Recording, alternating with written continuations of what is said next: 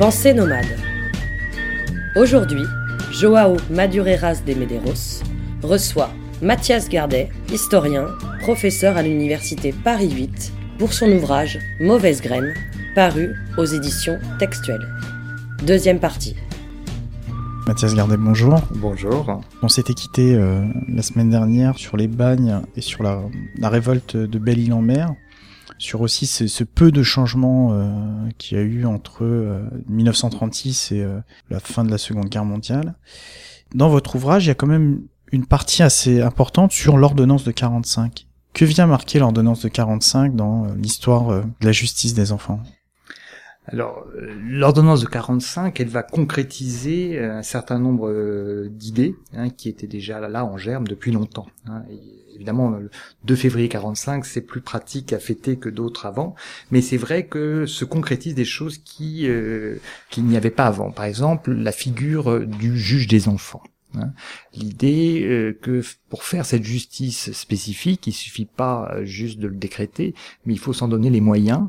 Il faut créer réellement des espaces judiciaires différents et des professionnels de la justice différents. Donc pour cela, créer des tribunaux pour enfants et des juges qui se spécialisent réellement hein, dans les affaires de mineurs. Donc ça, ça va être fait à partir de 45 et surtout au milieu des années 50. Et puis la seconde figure très importante hein, qui va quand même faire bouger les choses, c'est cette idée que euh, une fois qu'on a placé l'enfant, si on a décidé de le placer, euh, la figure du surveillant euh, pénitentiaire ne correspond pas à cette orientation éducative qui est énoncée euh, depuis le début du 19e siècle. Et donc là, on va créer aussi un nouveau professionnel de la justice qui est euh, celui qu'on va appeler d'abord le rééducateur, puis l'éducateur, puis l'éducateur spécialisé. Et c'est vraiment une figure tout à fait différente euh, de celle du surveillant, hein, puisque là, c'est vraiment celui qui s'occupe des enfants, c'est la première définition, en dehors des heures de classe et d'atelier. Et évidemment, c'est en dehors, dans une vie qui se fait surtout en, sous forme d'internat, des institutions qui fonctionnent comme des internats, hein, c'est très important, surtout que ces internats qui fonctionnent 7 jours sur 7 et tous les jours de l'année. Alors c'est en dehors des heures de classe et d'atelier, ça veut dire le lever, ça veut dire tout se vivre avec. Hein, ça va devenir vraiment la grande devise de cette nouvelle profession. Hein, c'est des professionnels qu'on va pas du tout former comme des instituteurs à la pédagogie ou à une pédagogie spécifique, mais beaucoup plus à cet euh, accrochage affectif, à se vivre avec, à cette, ce modèle. Hein. Et l'idée est d'enseigner aux enfants non pas un savoir à rattraper qu'ils n'auraient pas eu à l'école, mais vraiment plutôt de les réinsérer dans les sociétés en leur apprenant les règles sociales, de comportement social d'une société à un moment donné. Donc c'est vraiment, je crois, que cette définition du vivre avec est la plus représentative de cette nouvelle profession c'est vraiment cette évolution, cette nouvelle figure. On tente de distinguer, là encore, l'éducation surveillée de l'éducation spécialisée. C'est-à-dire du jeune dangereux, du jeune en danger. L'éducation surveillée, c'est en fait ça représente le secteur public. Hein. Euh, c'est euh, finalement euh, à peu près un tiers ou un quart des établissements et services qui vont prendre en charge les jeunes, mais c'est aussi l'administration qui va chapeauter un peu tout le placement de ces enfants par la justice. Et l'éducation spécialisée représente de façon plus large, mais souvent de façon assez claire, le secteur associatif, hein, qui va gérer aussi des centres et des services, et à peu près jusqu'à aujourd'hui entre deux tiers et trois quarts des établissements et services. Donc on aura des éducateurs formés par le ministère de la Justice pour les quelques institutions publiques et on aura des éducateurs dans les écoles d'éducateurs. Mais toutes ces écoles, qu'elles soient publiques ou qu'elles soient privées, vont fonctionner un petit peu sur le modèle scout. Déjà, le recrutement va complètement changer. On va chercher non plus euh, des vieux sergents ou policiers ou militaires à la retraite, mais on va chercher euh, des jeunes. D'ailleurs, la, la devise hein, de recrutement, ça va être un métier de jeune parmi les jeunes. Et euh, pour chercher ces nouveaux cadres hein, qui vont s'occuper des jeunes, on va beaucoup aller regarder du côté des mouvements de jeunesse hein, qui s'étaient beaucoup développés dans l'entre-deux-guerres et notamment hein, du côté du scoutisme. Et donc on va avoir cette nouvelle figure, non plus du surveillant en uniforme pénitentiaire, mais du chef scout hein, en culotte courte, avec d'ailleurs souvent son foulard scout autour du cou, et qui va effectivement animer avec les méthodes d'éducation active, d'éveiller, des chansons, qui va commencer à faire sortir un petit peu les enfants des institutions en organisant des camps, en organisant des colonies de vacances avec eux. Hein, et cette figure euh, va évidemment donner un coup de jeune hein, à cet encadrement et euh, une partie des institutions euh, vont aussi euh, se créer sous forme d'une prise en charge beaucoup plus réduite. Hein. On va avoir l'idée de faire une pédagogie de groupe, enfin une prise en charge de groupe, ça va être des éducateurs de groupe, au lieu d'être des institutions qui reçoivent entre 500 et 800 enfants, ça va être des institutions qui vont recevoir 60 enfants et qu'on va répartir en petits groupes de 10, 12 enfants qui à chaque fois auront leur éducateur ou leur éducatrice, bien que du côté des filles, cette histoire soit beaucoup, beaucoup plus lente et différente. Alors que c'est plutôt des religieuses aussi qui s'occupaient euh, plutôt des filles. Mais euh, effectivement, donc il y a cet entre-deux-guerres, enfin c'est l'après-guerre, euh, on essaye de, de, faire évoluer cette prise en charge, en tout cas cet enfermement qui persistait jusque-là. On crée une sorte de nouvel centre qu'on va appeler les centres d'observation, dans lequel on fait des tests psychologiques, on, observe et ensuite on oriente. Mais on sent bien, et, euh, je, vais vous lire un petit extrait, mais on sent bien que les professionnels se cherchent, et ils se cherchent aussi dans, euh, dans la manière euh, d'accompagner ces jeunes et d'observer ces jeunes. Alors je vais juste vous lire un extrait, vous allez me dire ce que vous en pensez, puisque je l'ai, je suis, allé le récupérer donc à Savigny-sur-Orge au musée. Donc il est écrit, donc c'est une évaluation faite par un éducateur euh, à propos d'un jeune, donc il dit euh, c'est le type même du méridional. Il est né fatigué. Son père portugais lui a légué une indolence et une noblesse qui constituent le fond de son, de son caractère. La mère espagnole lui a transmis un sang bouillonnant et une naïveté charmante. Alors là, on est dans toute l'ambiguïté euh, des représentations et de la réalité de cette profession. C'est vrai que d'un côté, et je pense que c'est aussi une réalité, on a cette figure presque héroïque de l'éducateur, euh, l'éducateur chantant, l'éducateur tout d'un coup ouvert, hein, qui vit avec ces jeunes délinquants, qui ne les regarde pas comme des délinquants, hein, et qui euh, vit tellement avec eux qu'il va même euh, se marier sur place et élever ses propres enfants avec les enfants délinquants, avec des articles très amusants où il parle de ses enfants, c'est jamais s'il parle de ses propres enfants ou de ses enfants de son institution ou des faire-part où on a monsieur et madame Intel euh, ont une petite Audi dans leur foyer et c'est dans le foyer de semi-liberté. On ne sait plus si leur foyer c'est leur maison ou si c'est, c'est souvent la même chose d'ailleurs, l'institution. Donc on a cette, cette vision très idyllique hein, d'un éducateur euh, extrêmement bienveillant vis-à-vis des enfants. Et puis de l'autre côté, on a ces écrits. Hein, on a ces écrits très nombreux qui sont des euh, notes d'observation qu'on leur exigeait particulièrement dans ces centres d'observation, mais qu'on retrouve aussi parfois euh, dans euh, dans les centres de, rééducatifs normaux, hein, notamment dans tous ces cahiers de transmission hein, d'une équipe à l'autre, où là on voit que ces éducateurs, comme les autres, hein, sont empreints de tous les préjugés de leur époque hein, et euh, des préjugés raciaux, euh, des, euh, des un regard parfois extrêmement dur hein, qui contraste avec cette première image que je vous ai dit. Et je pense que la réalité se trouve entre les deux. Euh, et que justement c'est, euh, il faut pas l'oublier, des hommes et des femmes de leur époque aussi, hein, et que du coup euh, ils ont été aussi, on se demande s'ils ont été pas formatés aussi quelque part à porter un regard très inquisiteur hein, sur les enfants, tout en réellement vivant avec eux une grande partie de l'année. Est-ce qu'il n'y a pas derrière cette idée que une part quand même assez forte, on le voit bien hein, depuis le début de l'enfermement, de la part euh, médicale, scientifique, psychologique, et ce devoir quelque part de d'analyser, d'observer avec une certaine grille, et qu'on on se retire complètement de d'un regard plus humain, un, regard bienveillant, et on est euh, sur euh, vraiment une idée qu'il faut absolument, et c'est bien pour ça qu'on parlait de centre de tri, trier la bonne graine de la mauvaise graine on essaie de comprendre ce qui va pas. en fait. Et c'est ça qui ressort dans les écrits. Hein. on, évalue très peu euh, ce qui va bien. Hein. on va plutôt mettre l'accent sur ce qui va pas et euh, sur euh, les causes qui ont amené un enfant à commettre un délit et quitte à rechercher ses causes de façon euh, très aléatoire et très loin, hein, chez le grand-père, euh, chez les grands-parents ou chez les parents, sur le comportement de la famille ou sur le regard tout simplement que pouvait avoir le voisinage sur cette famille.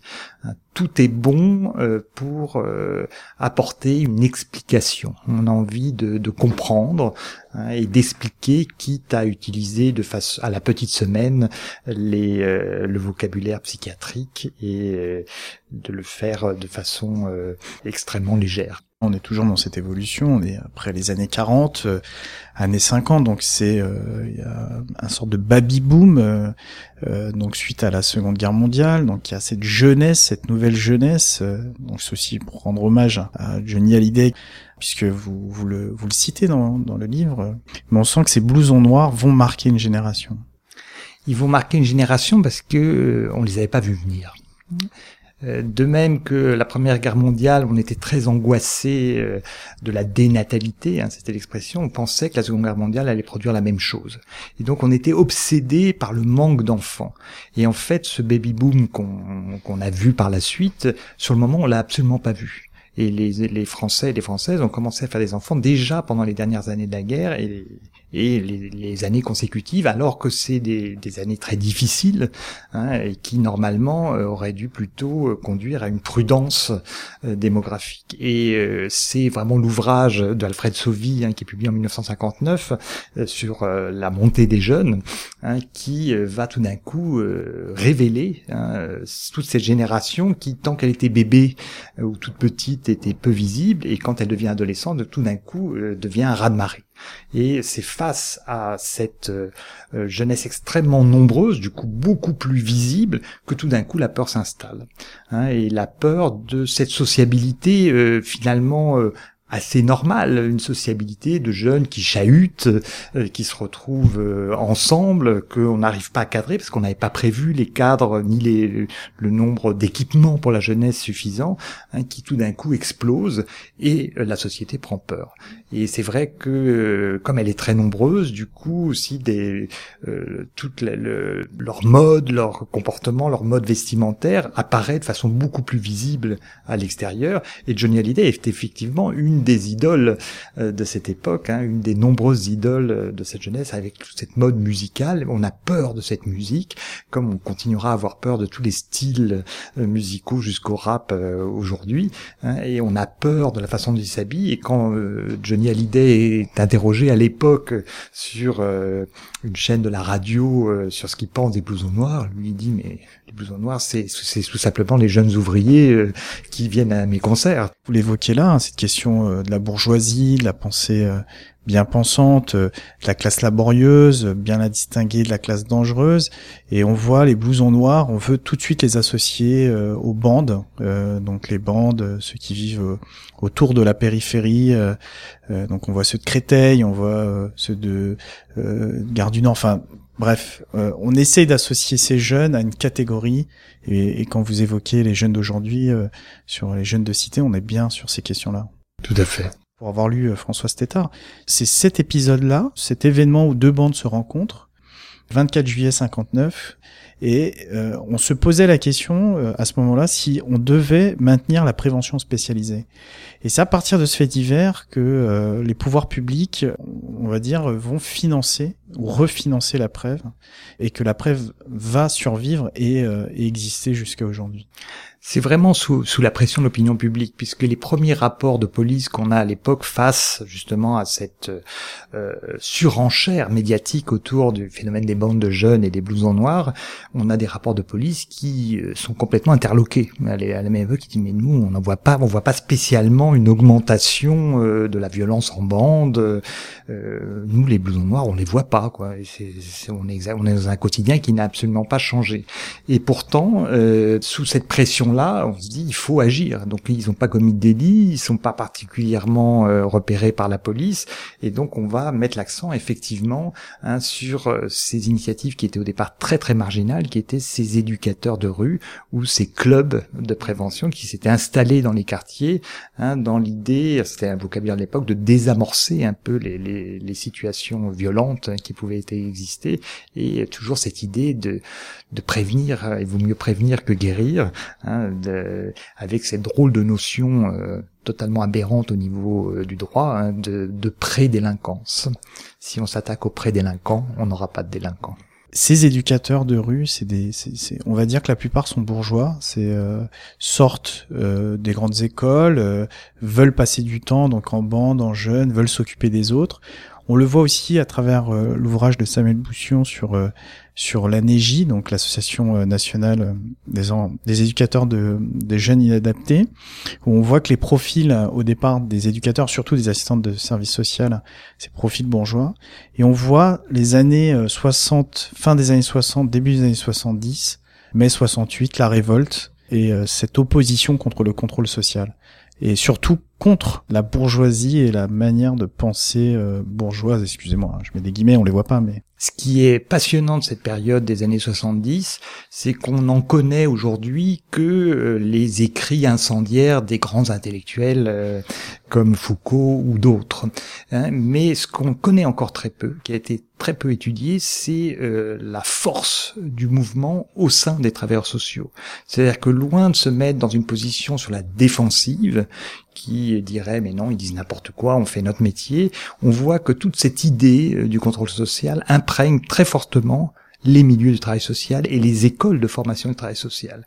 Il y a euh, des mouvements étudiants, enfin d'élèves, on disait à l'époque, au sein des écoles de travail social aussi importants que ceux qu'on connaît bien au sein des universités, avec occupation de locaux, euh, happening, manifestations, euh, des revendications incendiaires, des kidnappings de directeurs d'école, et parmi les professionnels du travail social, hein, des grandes manifestations, des grandes grèves, et euh, quelques journaux, euh, alors certes plus marginaux que les grandes revues du travail social, mais des journaux euh, très incendiaires comme euh, Champ social, hein, avec des couvertures où on voit Marx euh, qui tient une mitraillette, reprenant tous les slogans à la fois sur la liberté sexuelle, l'égalité homme-femme, toutes les revendications de l'époque dans ces avec les caricatures, ou la revue Tant qu'on a la santé, ou la revue Éducon, hein, qui est très connue. C'est un tournant puisqu'on voit le balbutiement de la des éduques, que ce soit dans les centres d'observation, que ce soit via la NEJ, donc cette association. On voit que les années 70, donc le diplôme d'état c'est 67.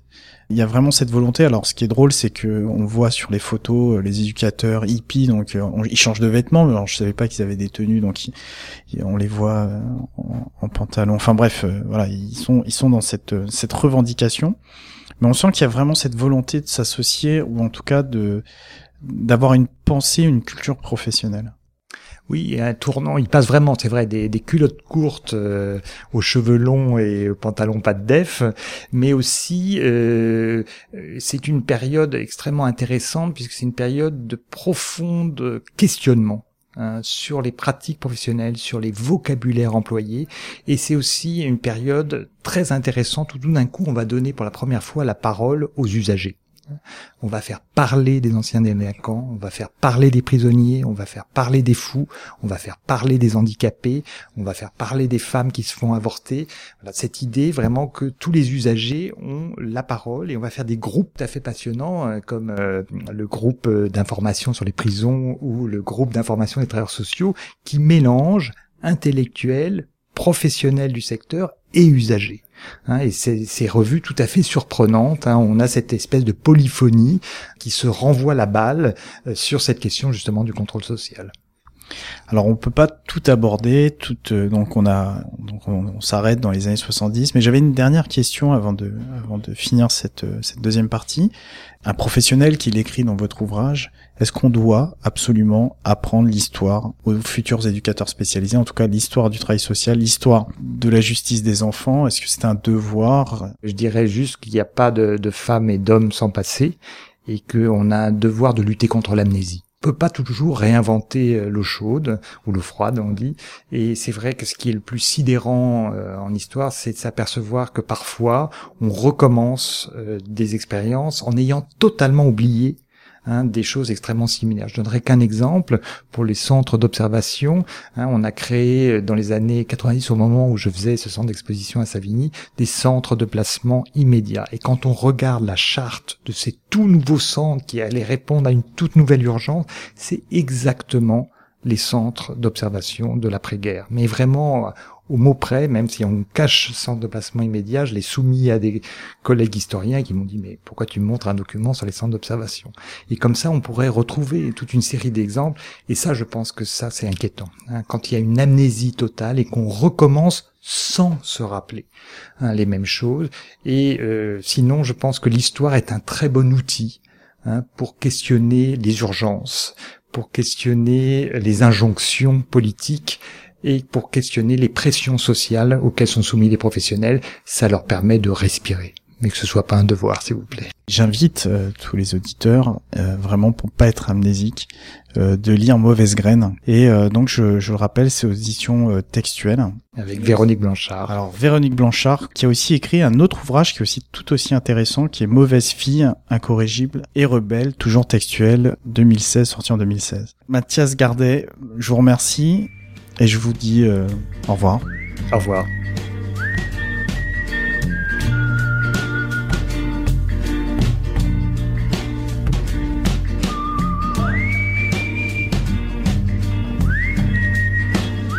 C'était Pensée nomade. Sur le trottoir d'à côté. Sur le trottoir d'à côté.